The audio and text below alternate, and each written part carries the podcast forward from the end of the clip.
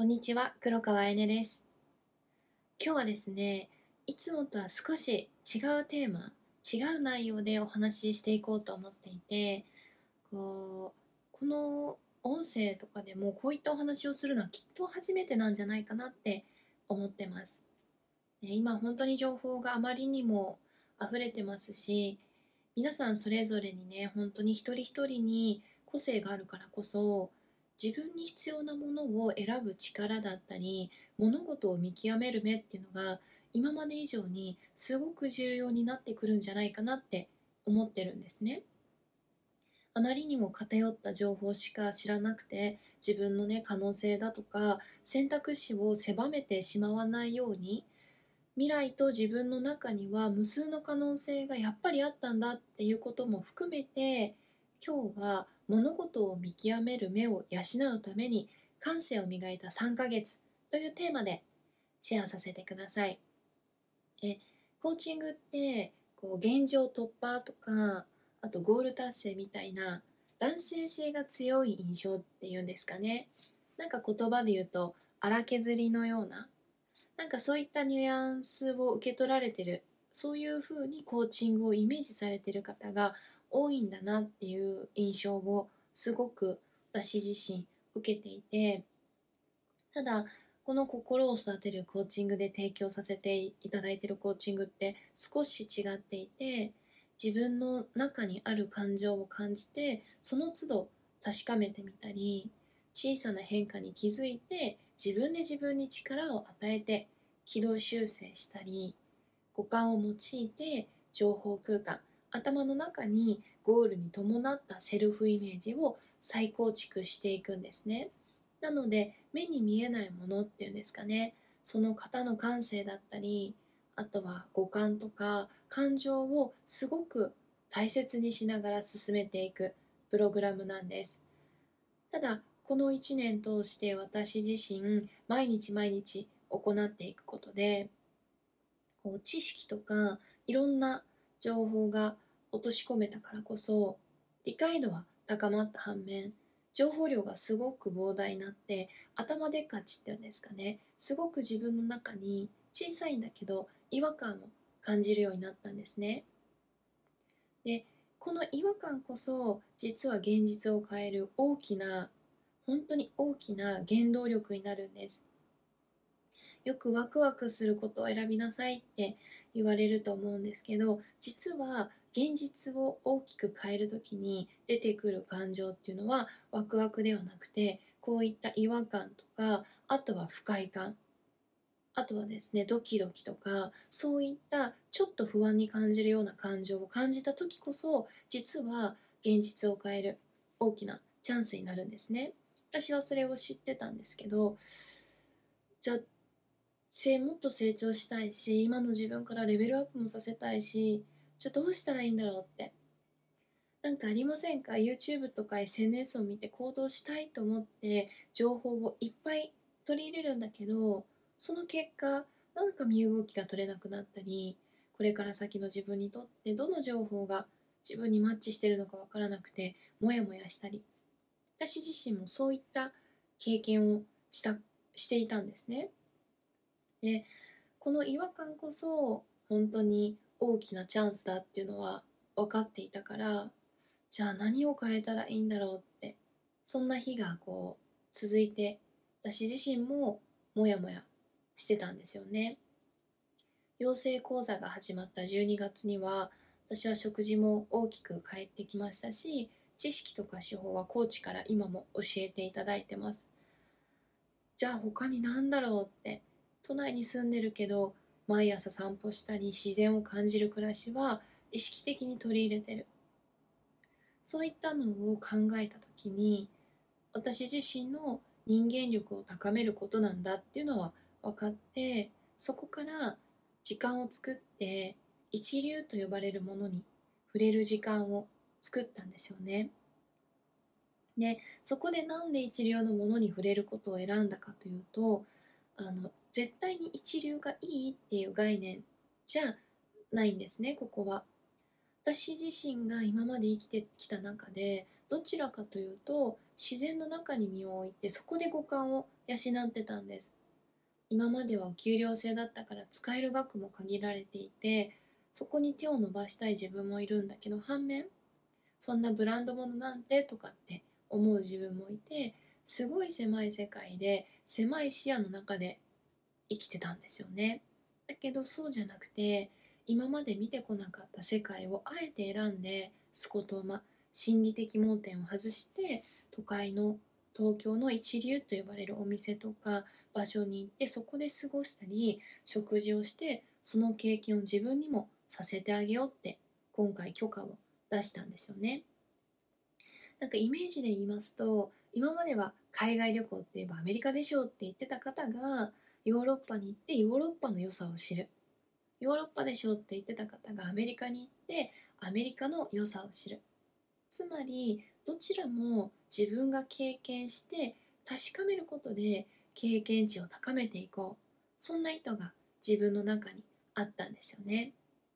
自分の思い込みで作った世界から自分を解放してみたのがえっと本当にこここの3ヶ月でした。ただここで言いたいのはブランド物だからいいとか悪いとか高いから丸安いから×とかではありません。でその一流と言われるものに触れ続けてみてすごく私自身視点が高くなったんですよね。一流って言われるものって時代を超えて多くの人から愛されて今というこの時を作り出してると思うんですけどそれぞれのブランドごとがその卓越した追求心を持ってホテルの空間とかバッグ一つお寿司一貫ブランドの物語だったりこだわりだったり思いとかをまたその先の未来につないでると思うんですよね。そういったサービスを受けていると目には見えない部分にこう思いを馳せて私自身が感銘を受けたり言葉だったり何かの拍子に心が震えるぐらい感動したり何かを感じ取った時にツーってこう自然と目頭がこう熱くなる瞬間があるんですよね。一流のサービスって1人何万円っていういつも以上の食事代になったりその空気感に圧倒されて最初は私もドキドキしたりしてたんですけどだけど確実に自分の五感全身で感じるからめちゃくちゃ自分の中にその時の記憶が体に染みついて残ってるんですよね例えば私は都内のじゃあお寿司屋さんに何軒も足を運んだ時にそのお寿司屋さん一つ一つにお店ごとにこだわりとか思いがあって作られていてでもちろんカラーも全然違うんですよね。いや本当に不思議なのはそのお店の大将その大将にやっぱり人が集まってきているのでその大将に似たお客様がいらしたりその大将に似てその下で働いてる人たちも本当に同じような立ち振る舞いとか言葉遣いとか表情をしてるのを見た時にあ私も今養成講座で全国全世界にこうコーチたちを育てている立場だからこそ改めて自分自身の立ち振る舞いとか言葉遣いとかそういうのをブラッシュアップさらにブラッシュアップして高めていく必要があるんだなっていうことをすごく感じたんですね。でやっぱりそういったいろいろな経験からあの繰り返しいろいろんな経験を繰り返し行っていくことで私にとって本当に必要なものって何なんだろうって世間で言われる目に見えるもの以外の情報で自分に必要なものを選び取る力をこう徐々に徐々に養うことができたんですよね。だから